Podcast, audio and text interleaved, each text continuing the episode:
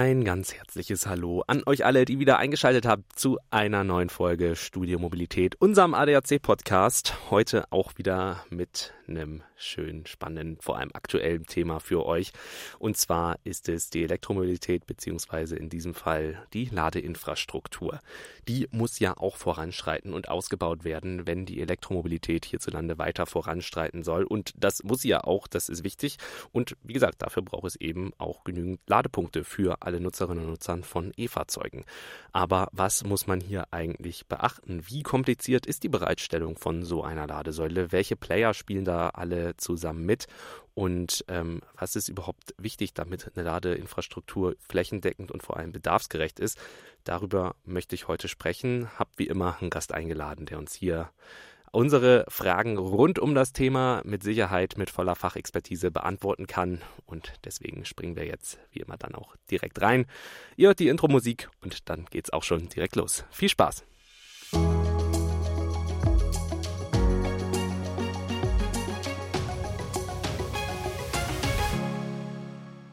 Heute habe ich Johannes Pallasch zu Gast. Er ist Leiter und Sprecher der Nationalen Leitstelle Ladeinfrastruktur hat mit Sicherheit einige Infos für uns parat, was die Ladeinfrastruktur hier bei uns hierzulande äh, anbelangt. Und da würde ich sagen, quatsche ich auch nicht lange weiter und überlasse ihm direkt das Wort. Hallo Herr Paller, schön, dass Sie heute bei uns zu Gast sind und uns ja ein bisschen aufschlauen, wie es um unsere Ladeinfrastruktur hier in Deutschland besteht.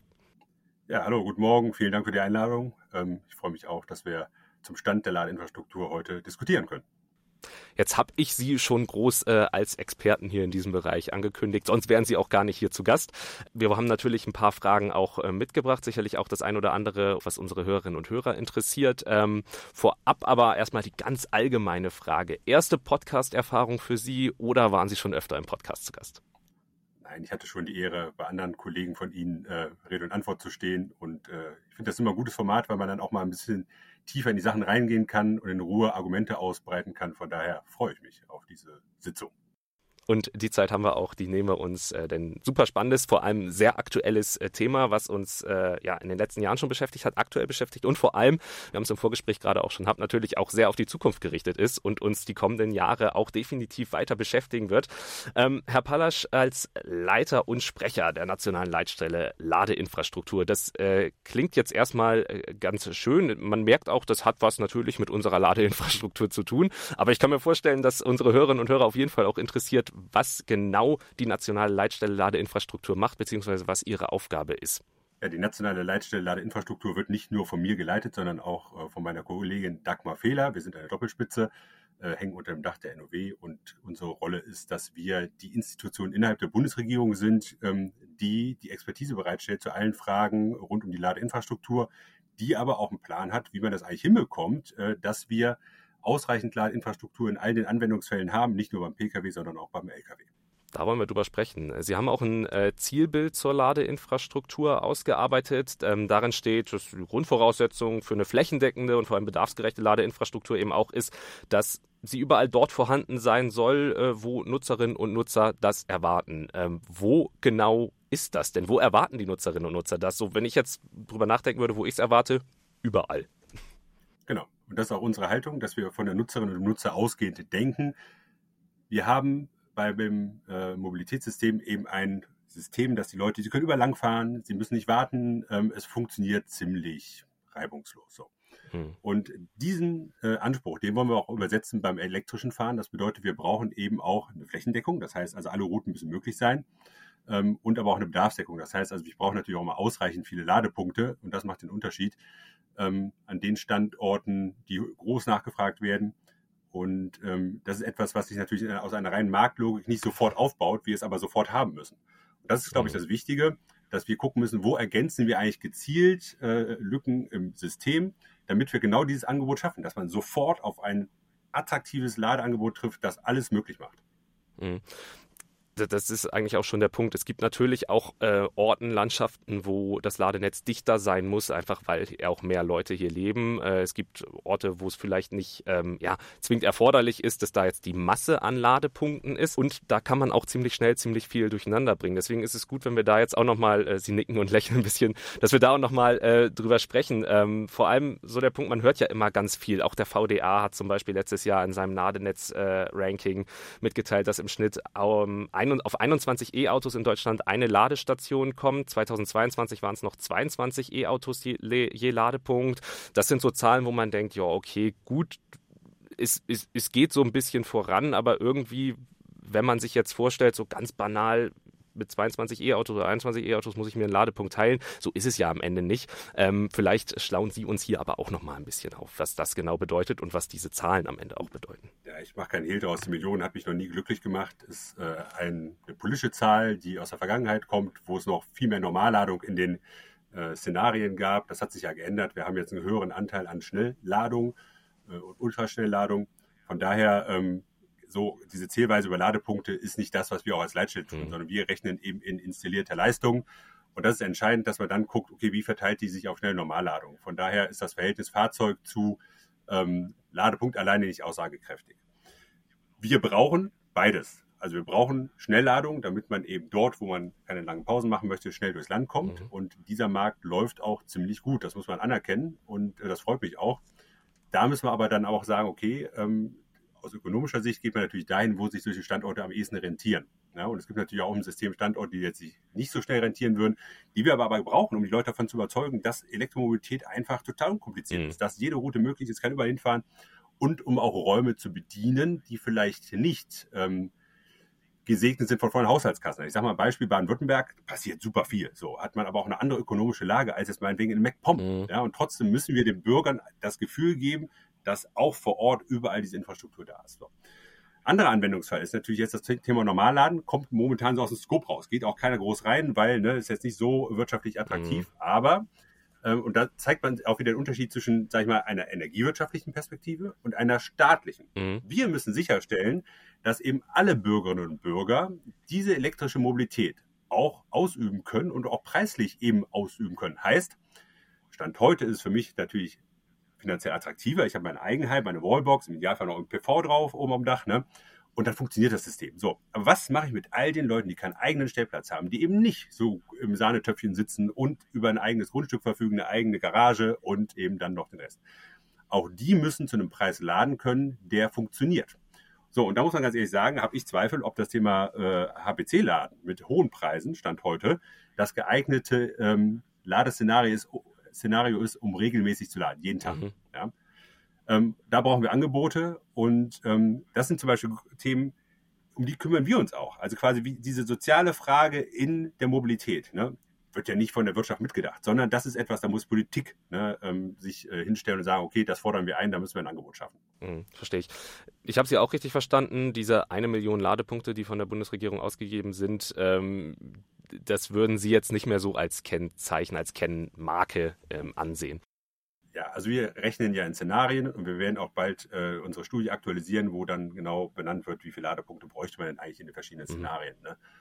Ähm, ich sage mal, ein Szenario wäre ja denkbar, wir machen so wie früher angenommen ganz, ganz, ganz, ganz, ganz, ganz viel Normalladung. Ne? Ähm, dann würde ich vielleicht auch irgendwie auf diese Millionen mhm. kommen, nur die Szenario ist nicht mehr real. So.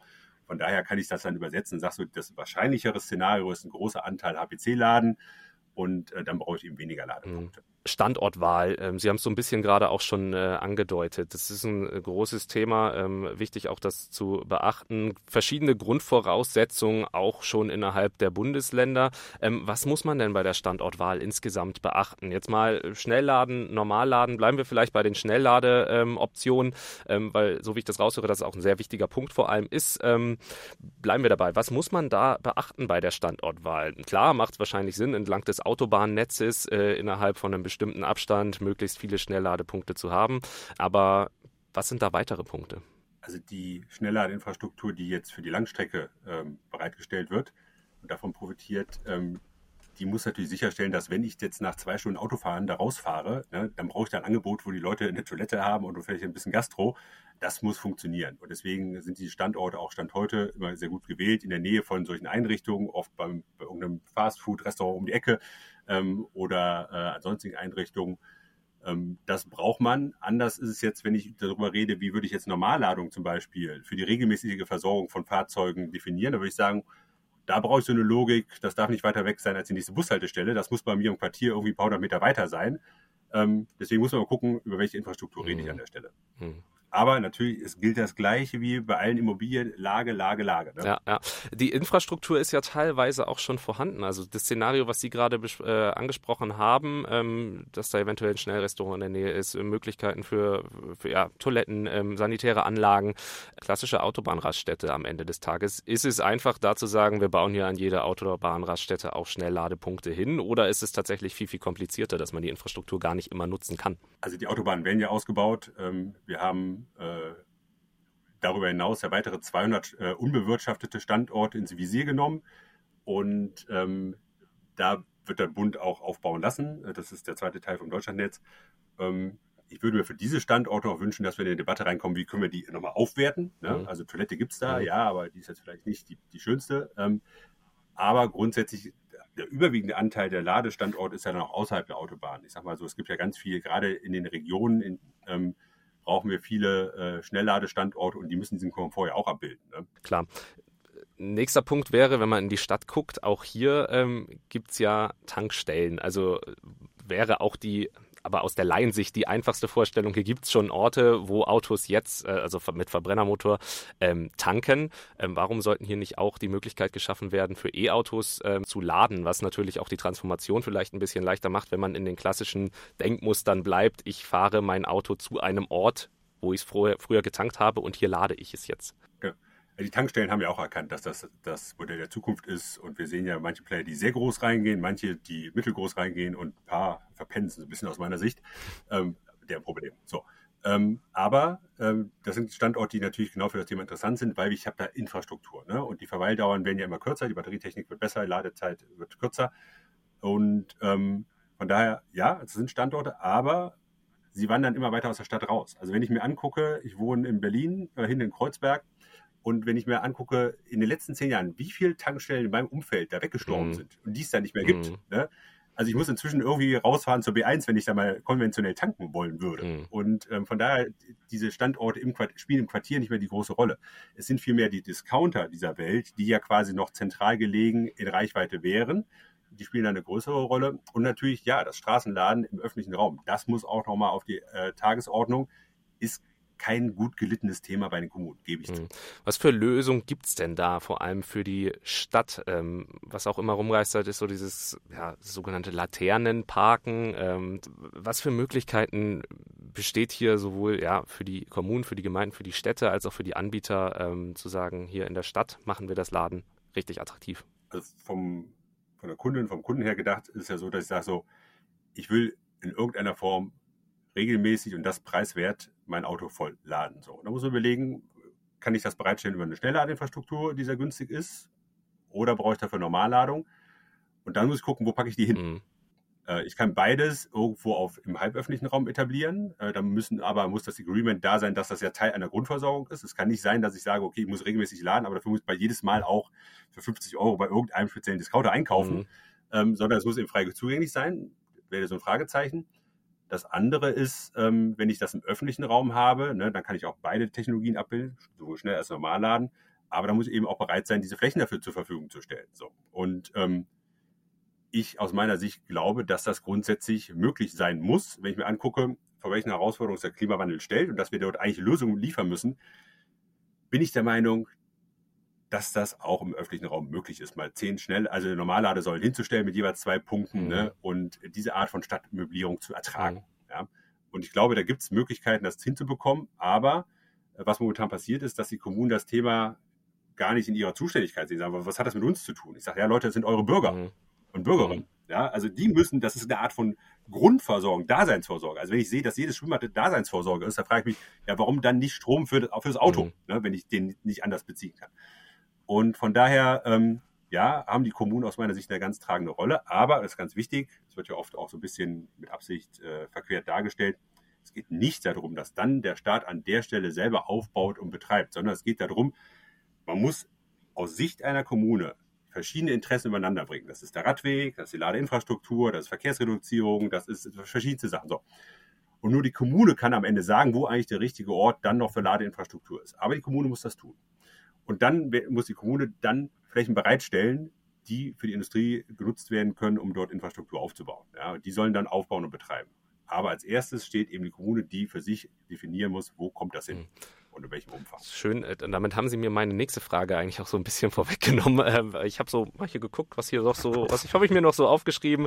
Wer hat aus Ihrer Sicht die Hauptverantwortung äh, für einen Ausbau? Kommune oder sind es dann doch ähm, die Hersteller oder Energieversorger? Ähm, so wie ich sie jetzt verstehe, ja, erstmal Kommune, Gemeinde, weil die ist dafür verantwortlich zu sagen, hier, hier und hier bestehen die Möglichkeiten und dann geht das Zusammenspiel mit dem Energieversorger, mit den Herstellern ja weiter. Vielleicht da noch eine Ergänzung. Also es gibt ja den frommen Wunsch, und ich kann den ja nachvollziehen, ähm, dass jetzt zum Beispiel ein Betreiber von Ladeinfrastruktur einfach durch die Kommune geht und sagt, pass auf, da an der Kreuzung, da hätte ich gerne eine Berechtigung, dass ich da Ladeinfrastruktur mhm. aufbaue. Immer versehen mit dem Subtitel, dann geht das alles schneller. Wo ich sage, nein, aber auch dann müsste eine Kommune ja in die Einzelfallprüfung gehen und gucken, ob dieser Standort geht. Und prozentual gesehen, in vielen Fällen werden die sagen, nein. Das heißt also, ich müsste damit ich am, irgendwann am Ende erfolgreich bin, verschiedenste Anfragen stellen, bis die Kommune irgendwann sagt, ja, okay, den Standort kriegst du. Ja. Weil es natürlich nicht so ist. Also den Standort, den ich mir als Betreiber als optimal vorstelle, der ist ja oft durch andere Themen einfach eingeschränkt. Ist der Baum zu nah dran oder da soll ein Radweg geplant werden oder was auch immer. Es gibt tausend Gründe, die das dann nicht möglich machen. Und deswegen macht es aus unserer Sicht doch eigentlich viel mehr Sinn, eine Positivliste zu erstellen seitens der Kommunen, wo es möglich ist. Mhm. Ja, und das einmal zentral zu tun und auch einen Plan zu haben, ähm, was ist denn, wenn all diese Standorte dann ausgereizt sind? Wo sind dann die nächsten Standorte? Also das, was die Holländer machen, ganz klar einen Hochlaufplan zu haben an Flächen, das wäre aus meiner Sicht auch bei den Kommunen sinnvoll, dass man genau weiß, okay, dass man nicht immer erst anfängt, okay, jetzt die nächste Fläche der Nähe, sondern dass das einmal konzertiert in einer großen Aktion und dann auch zu wissen, was mache ich bis 2030. Mm, absolut. Das wäre jetzt so ein bisschen das Szenario ähm, für die Stadt. Gehen wir nochmal weiter raus in den eher ländlichen oder auch sehr ländlichen Raum ähm, oder auch eher dünn besiedelte Region. Ähm, hier können ja Ladesäulen nicht zwingend immer auch wirtschaftlich betrieben werden. Lohnt es sich für die Anbieter denn zu sagen, ja, wir gehen auch hier hin und äh, falls nicht, wie kann man Anreize hier für die Anbieter schaffen? Das ist in der Tat äh, eine Herausforderung. Ich sag mal, ein Ladepunkt ist ja irgendwann ausgelastet. Also es ist ja nicht so, dass der jetzt unendlich viele Leute bedienen kann, sondern äh, sag mal, die, die Kapazitätsgrenze relativ schnell erreicht. Und das vielleicht ein ganz wichtig, kleiner Exkurs. Ne? Eine Ladesäule kann nicht eine hundertprozentige Auslastung erreichen. Mhm. Ähm, weil sie natürlich, ähm, weil die Leute nicht äh, regelmäßig 24 Stunden über den Tag verteilt reintropfeln, sondern Menschen haben Bewegungsmuster, die haben Peaks und dann gibt es Zeitfenster, in denen man äh, laden möchte und äh, deswegen so äh, eine Ladesäule ist relativ schnell auch ausgebucht. Ne? Und ähm, deswegen kann ich aber auch im ländlichen Raum mit einer Ladesäule auch durchaus einen Business Case hinbekommen. Ne? Also die kann auch eine Auslastung erfahren. Und das ist aber wichtig zu wissen, ähm, dass man eben auch mit kleinen Dingen ähm, was erreichen kann. Nur das, wo momentan einfach, wo die Rendite dranhängen, das sind eben große Standorte. Also ich, ich kann einfach, wenn ich 50 Schnellladepunkte mache an einem Standort, dann kann ich quasi mit einem Engagement viel mehr hebeln. Ne? Und äh, da, da ist momentan der Fokus. Und deswegen das andere Thema ist so ein bisschen, ähm, ja, das dürfen wir nicht vergessen. Ne? Das passiert gerade aus meiner Sicht auch nicht genug. Ähm, und äh, da sind natürlich jetzt die Landkreise gefragt und die Kommunen. Deswegen wichtig, wir wollen in diesem Jahr mit dem lokalen Masterplan rauskommen, wo dann sich die Leute vor Ort Gedanken machen. Also was bräuchte es eigentlich aus einer Bedarfssicht an Infrastruktur? Und dann muss man gucken, ob man dann äh, Flächen dafür definieren kann und diese dann auch bedient bekommen. Kriegen wir die nicht voll, dann haben wir da natürlich in der Tat ein Problem. Mhm. Dann müsste man sagen, okay, im ländlichen Raum läuft es zu schleppend. Mhm. Ja. Verstehe. Jetzt gehen wir so ein bisschen, ich versuche jetzt den Twist zu kriegen, über die Wirtschaftlichkeit der Ladesäulen hin zu Kosten vom Laden. Ähm, natürlich äh, kostet es auch Geld, wenn man sein Fahrzeug laden will. Ähm, sind wir hier beim Stichwort Preise. Ähm, zum Teil sind ja auch, und da könnten Sie vielleicht auch mal noch kurz erklären, was diese sogenannten Roaming-Gebühren sind. Und die sind ja zum Teil auch hoch. Ähm, was muss hier passieren? Ähm, was, ja, kann man hier noch verbessern? Und, oder sagen Sie vielleicht, naja, gut, also Laden ist eigentlich im Verhältnis auch noch relativ günstig. muss aber drei Schritte zurückgehen, ähm, wie man sich grundsätzlich eigentlich diese Wettbewerbslandschaft vorgestellt hat beim mhm. Laden. Ähm, irgendwann wurde mal eine Entscheidung getroffen, ich weiß gar nicht, ob sie bewusst oder interessensgeleitet getroffen wurde, dass man den Wettbewerb auf dieser Betreiberebene sieht. Das heißt also, Wettbewerb ist zwischen zwei oder drei verschiedenen Standorten. Mhm. Ja, so. Das ist das, das hofft, dass die Standorte untereinander quasi sich ähm, die Kunden streitig machen. Das ist aber in der Realität selten der Fall. Es gibt wenig Standorte, wo ich in räumlicher Nähe wirklich verschiedene Akteure habe, die dann sich Konkurrenz machen. Das habe ich entlang den Autobahnen. Da gibt es, ich sage mal, das berühmte Beispiel Kamener Kreuz, da habe ich glaube ich fünf oder sieben CPOs. Ne? Aber in all den Gegenden, wo man überhaupt froh ist, dass jemand da ist, ne, funktioniert dieses Konzept nur bedingt. Mhm. So. Das heißt also, ähm, das war die Entscheidung, das auf der Betreiberebene zu machen. Und jetzt, was passiert an den Säulen? Der Betreiber der Ladesäule hat ja dann einen Monopolzugang zu diesem Standort. Das heißt, der kann eben einstellen, zu welchem Preis kommen all die Leute an meine Ladesäule rein. Und das wird im Markt verhandelt. So, und dann ist es eben so, da gibt es unterschiedliche Preise. Und ähm, ich glaube, das Problem ist gar nicht die Roaming-Plattform, sondern dass man sagt, okay, ähm, welchen Preis dann quasi der jeweilige EMP bekommt, das variiert davon, hängt davon ab, wie groß der ist, bringt er selber noch ein Ladenetz mit und und und. Ne? Und deswegen haben wir eben durchaus diese unterschiedlichen Preise im Markt, ähm, die manchmal zum Vorteil der Kunden sind, manchmal zum Nachteil. Ne? Und ähm, das ist einfach das Ergebnis eines Wettbewerbrahmens, ne, der sagt, okay, Wettbewerb zwischen den Standorten. Mhm. Wie kann man hier denn mehr Transparenz hinbekommen? Also bei Tankstellen hat man es ja so, da, da, da, lassen sich die Spritpreise relativ gut, meist relativ klar äh, erkennen, auch innerhalb einer Stadt. Gut, da hat man auch in der Stadt beispielsweise ähm, ja auch die Konkurrenzsituation zwischen den äh, verschiedenen Anbietern nochmal stärker. Ähm, dadurch hat man aber meist relativ klare Preise. Ähm, beim Laden ja nicht wirklich, ist ja auch immer ein ja, kleiner Vorwurf, den sich das, das, das, die, die, die Transparenz da machen muss beim Ladepreis. Wie, wie kann man hier mehr Transparenz, Durchsichtigkeit hinkriegen? Also es ist ja zum einen Gegenstand der AFIA, die jetzt kommt, da auch mehr Transparenz reinzubekommen, ne, diese Preisbestandteile, die da aufgefordert werden. Ähm, wir haben in der Tat äh, aber eine zentrale Herausforderung bei der Frage, ähm, was ist denn jetzt eigentlich gerechtfertigt und was nicht. Und ähm, wir haben ja, und das glaube ich kein Geheimnis, damals beim Deutschlandnetz auch selber gerechnet und ähm, was für ein, für ein Preis pro Kilowattstunde wäre denn eigentlich gerechtfertigt. Also, und das ist ja eigentlich mhm. erstmal eine ganz einfache Rechnung. Wenn ich sage, okay, ich habe äh, Kosten auf der einen Seite und ich habe Aufla Auslastung auf der anderen Seite. So. Und ähm, die Kosten werden amortisiert durch die Auslastung.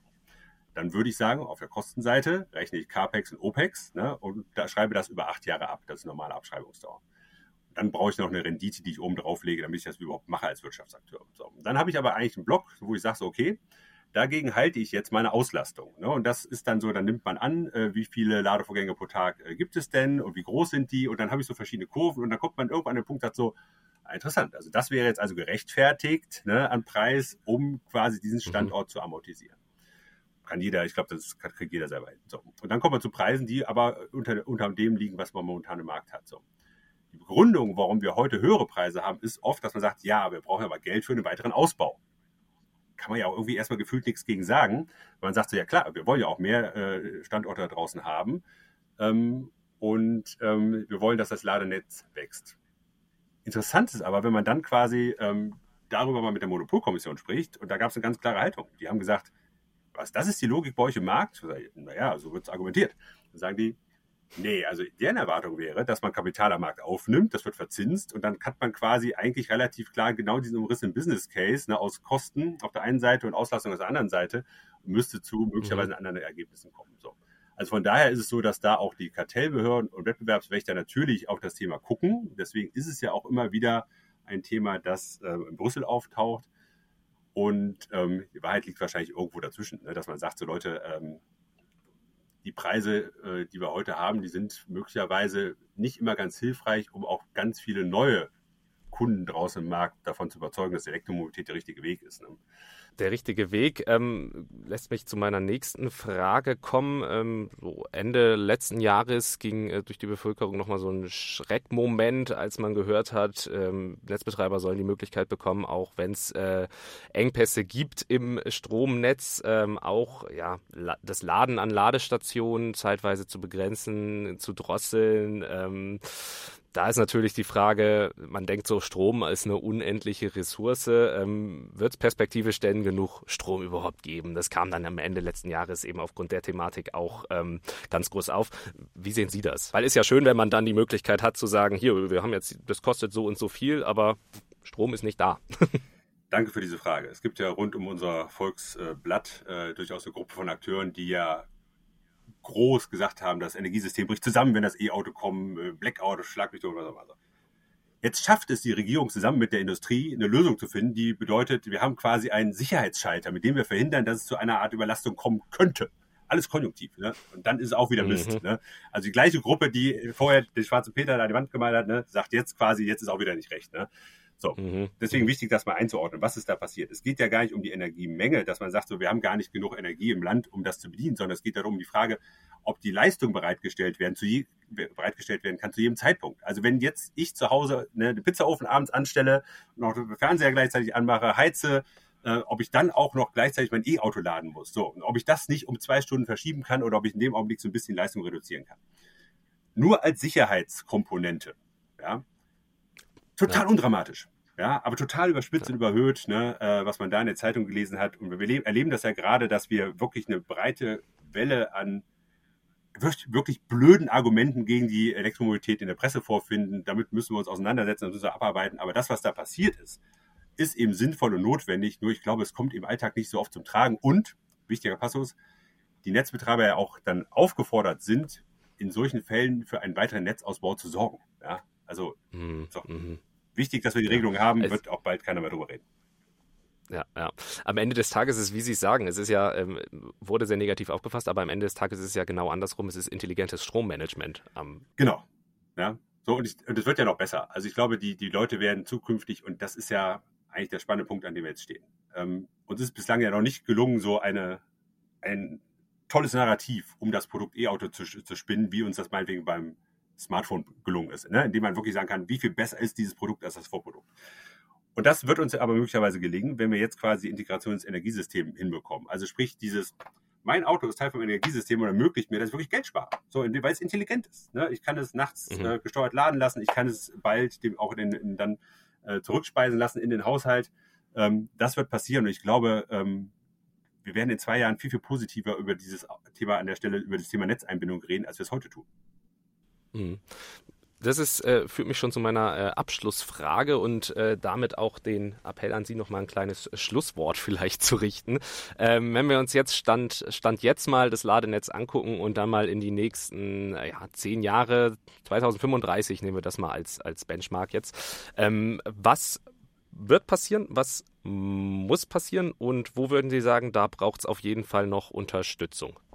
2035 ist natürlich extrem weit weg, aber würde bedeuten, dass wir ähm, vermutlich 25 Millionen, 30 Millionen E-Autos auf der Straße haben, äh, beim Lkw auch inzwischen über eine Durchdringung reden von vermutlich mindestens zwei Drittel der, der großen Nutzfahrzeuge sind elektrisch. Das bedeutet, wir brauchen da schon ein Szenario an Infrastruktur, das wir uns heute noch gar nicht vorstellen können. So. Und die Reise mhm. dahin wird, glaube ich, keine einfache, weil ich war immer intern davor, ich sage, Leute, wir haben da teilweise negative Skaleneffekte. Es ist ja nicht so, dass quasi die millionste Ladesäule die einfachste ist, sondern im Gegenteil, Raum wird immer knapper, Kapazität im Netz werden auch knapper und ähm, von daher werden wir schon noch vor große Herausforderungen gestellt werden. Vor allem, wenn es um die Frage geht, wie kriegen wir eigentlich auch diesen Netzausbau vorausschauend hin, wie kriegen wir die Flächenbereitstellung vorausschauend hin. Ähm, auf der investiven Seite beim Geld mache ich mir gar nicht so die ganz großen Sorgen. Viele Business Case äh, werden fliegen. Es wird Anwendungsfälle geben wie ländlicher Raum, Quartiersladen, wo man durchaus nochmal drauf gucken muss, auch möglicherweise das Thema Mehrparteienhaus. Ähm, aber man wird in 2035 natürlich ein Riesennetz erleben. So und die äh, Frage ist eben so vor allem jetzt auch, was muss beim LKW noch passieren? Also der LKW steht gerade am Anfang und ähm, da brauchen wir natürlich schon die Sicherheit, dass das wie geschmiert hochläuft. Wir haben ja momentan eine Autobahn, würde ich sagen, bedingt durch das EuGH-Urteil, das noch aussteht, ähm, so einen kleinen Strömungsabriss. Äh, das ist nicht gut. Und äh, beim LKW darf uns sowas nicht passieren. Also muss im Prinzip sichergestellt werden, dass permanent genug Infrastruktur da ist, um diese Logistik zu bieten. Warum? Mhm. Wenn wir diese Infrastruktur in der Autobahn nicht hinbekommen, dann werden wir nicht ausreichend E-LKWs äh, in den Markt bekommen. Das bedeutet, dass dann kriegen die Firmen ein handfestes Problem, weil dann haben die enorm hohe Strafzahlung. Oder aber sie verkaufen im Gegenzug auch keine äh, klassischen LKWs. Dann kriegen wir zu wenig LKWs in Summe. Dann hätten wir einen Kostentreiber mhm. in der Logistik. So. Ähm, Und wenn das passiert, dann wäre das wie eine Mehrwertsteuererhöhung. Ja, also quasi, wäre, also dieses Thema, dass Ladeinfrastruktur für LKWs nicht funktioniert, ist in letzter Konsequenz ein Inflationstreiber und ein Kostentreiber gegenüber den Endprodukten beim Bürger und Bürger, Bürgern.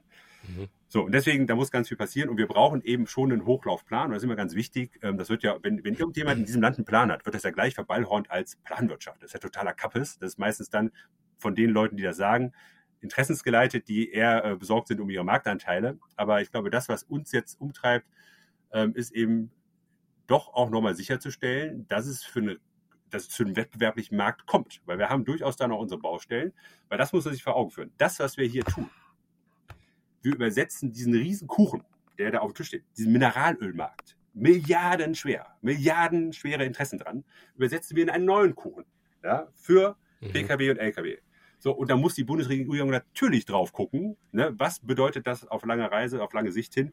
Und mit Blick auf 2035 würde ich mir wünschen, dass wir dann sagen können, uns ist es gelungen, dort eine wettbewerbliche Landschaft aufzubauen, die sehr bunt ist, die quasi nicht ein Oligopol darstellt, stellt, sondern dass wirklich viele Player da sind und uns, uns vor allem gelungen ist, auch eine Sektorkopplung herbeizuführen, die bedeutet, ich, ich habe es geschafft, den Energiemarkt in das Thema äh, Verkehr zu integrieren. Also das, was draußen passiert, diese volatilen Themen, ne, dass wir das auch irgendwie gekoppelt haben mit, äh, mit den Ladethemen und ähm, 2035 dann auch, glaube ich, keiner mehr ein Fragezeichen hat, ob das eigentlich das richtige Produkt war, die richtige Technologie, sondern alle gesagt haben, nee, war gut und richtig und wir sind im Klimaschutz an der Stelle einen Riesenschritt vorangekommen. Und das nehme ich als wunderbares Schlusswort von Ihnen, Herr Pallasch. Vielen Dank für Ihre Zeit. Danke für die spannenden und interessanten Einblicke auch ähm, und den Status quo. Wo stehen wir gerade, aber auch den ja, Ausblick jetzt am Ende nochmal. Ähm, auch wenn es schwer ist, natürlich da jetzt im Einzelnen diesen Ausblick zu machen. Aber ähm, das haben Sie sehr gut erklärt und ich denke, unsere Hörerinnen und Hörer konnten hier gerade in Sachen Ladeinfrastruktur, wo stehen wir, wo gehen wir hin, wo müssen wir hin und was sind die Herausforderungen auf dem Weg, ähm, eine Menge mitnehmen. Vielen Dank für Ihre Zeit. Dankeschön danke ganz herzlich für die Möglichkeit, hier zu sprechen und auch ein paar Themen mal ein bisschen kontroverser anzuschneiden. Ähm, wir werden das in diesem Jahr dann noch fortführen. Ich glaube, die Diskussionen in 24 werden spannend.